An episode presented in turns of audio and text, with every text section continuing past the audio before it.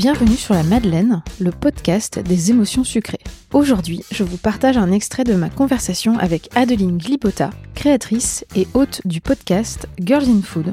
Elle est également journaliste, mais surtout, surtout, une passionnée du monde de la gastronomie et des personnes qui la font vivre. Bonne écoute Je suis Adeline Glipota, je suis euh, journaliste gastronomique et je suis la créatrice du podcast Girls in Food, mais euh, à l'honneur les femmes dans la gastronomie. Donc ça nous fait pas mal de... En tout cas, ça fait plein de choses qui m'ont attiré vers toi. il y a quelques années maintenant, on peut dire il y a un peu plus de, deux ans, où, en grande fan de podcast, euh, eh ben, je suis tombée sur ton podcast, mhm. effectivement, qui rassemble deux sujets qui m'intéressent beaucoup, les girls et la food. Mais alors, avant Girls in Food, est-ce que tu peux nous en dire un petit peu plus de qui tu es? Comment t'en es arrivé là? J'ai commencé par faire euh, dix ans de communication institutionnelle dans plusieurs entreprises et ça se passait plutôt bien. Mais euh, je je me rendais compte en fait que j'étais pas complètement à ma place. C'était mmh. pas, euh, il y avait pas de passion. Ma passion ça ça a toujours été la food et donc j'en faisais un loisir, manger, faire de la pâtisserie. Et à un moment, je me suis, je me suis dit que j'étais en train de passer vraiment à côté de ce qui me, ce qui m'animait vraiment. Et euh, j'ai décidé de faire une reconversion. J'ai passé un CAP euh, pâtissier à l'école Ferrandi euh, il y a maintenant, je dirais, 7-8 ans, dans l'objectif de, dans, l'idée de monter ma boîte. Je voulais monter une boîte de traiteurs pour fournir les, les entreprises comme celles dans lesquelles je travaillais avant, en fait, pour leurs événements, leurs déjeuners, etc. Et c'est exactement ce que j'ai fait. Donc, j'ai lancé Mimosa Bakery Paris dans la foulée de mon CAP après avoir travaillé peut-être pendant un an en pâtisserie. Après ça, euh, le, pendant toute cette période en fait où je me, je, cherchais un peu à moduler mon projet, euh, à lancer ma boîte, j'ai rencontré plein plein de gens dans le domaine de la food et beaucoup de femmes notamment. Et je me suis dit, mais toutes ces femmes qui partagent avec moi leur, leur parcours, leurs conseils, en fait, ça pourrait être utile à plein d'autres, plein d'autres gens. Moi, ça m'intéresse énormément. Et en fait, on les entend jamais.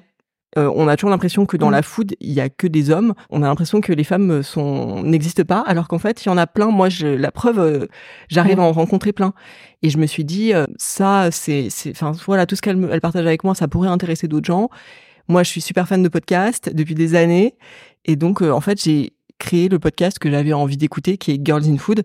Le temps que ça, je mature le projet, ça a mis euh, un petit peu de temps et donc j'ai lancé ma boîte, mon activité de traiteur. Là, on était en quelle année du Là, on était en 2018. Mm-hmm. Et j'ai euh, lancé euh, Girls in Food tout début 2020 c'est un peu, je suis un peu comme les chefs qui racontent l'histoire de leur grand-mère pour euh, tout justifier, mais c'est vrai. Mais c'est vrai en vrai.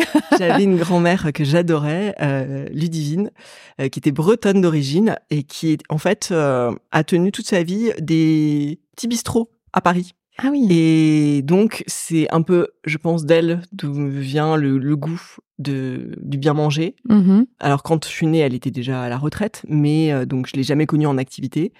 Mais je pense que ça a quelque part, euh, voilà, ça m'a un peu bercé. Et ensuite, euh, je ne sais pas pourquoi ça a sauté une génération. Euh, je viens d'une famille où voilà, on n'est pas du tout voilà foodie sinon. Et donc ma mère allait au plus simple au plus efficace. Donc elle, elle, elle faisait de son mieux. Mhm. J'ai la meilleure mère du monde, elle mais elle aime pas trop cuisiner. D'accord. et donc c'est pas du tout, j'ai pas eu ce contact avec les produits, les saisons, absolument pas. Je pense que c'est même avec le temps, c'est plus moi, mes frères et sœurs qui avons informer, former ma ah. mère sur ça, sur euh, les tomates, euh, on n'en mange pas en hiver. Euh, les... Ah ouais, ouais donc, ouais. Et comme quoi, on s'en remet. Hein. Et maintenant, elle fait plus attention. elle fait attention aux saisons, ouais. Elle, elle aime toujours pas trop cuisiner. Elle fait beaucoup d'efforts pour nous parce qu'elle sait que, enfin voilà, c'est un un peu un rituel familial de se réunir autour d'un repas du dimanche. Donc elle fait cet effort-là et c'est un acte d'amour parce que mm. c'est vraiment pas son son goût à elle. D'accord. Mm.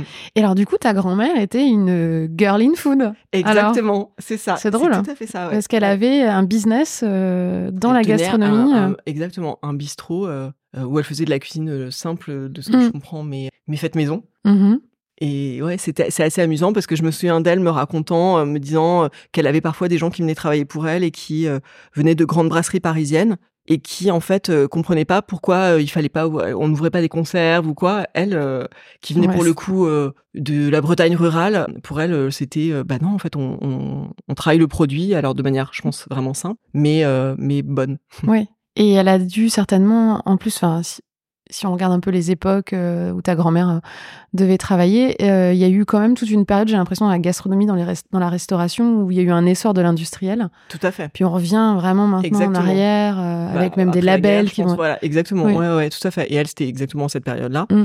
mais je pense que son ses origines familiales Mm. et voilà son, son goût de faire euh, simple mais elle c'est ouais c'est- en tout cas ouais elle s'y tenait c'est ce Mm. qu'elle m'a transmis Si cet extrait vous a donné envie d'écouter la suite, rendez-vous la semaine prochaine pour l'épisode complet. D'ici là, abonnez-vous sur votre appli de podcast préféré pour être averti des nouveaux épisodes. Bonne écoute et à bientôt.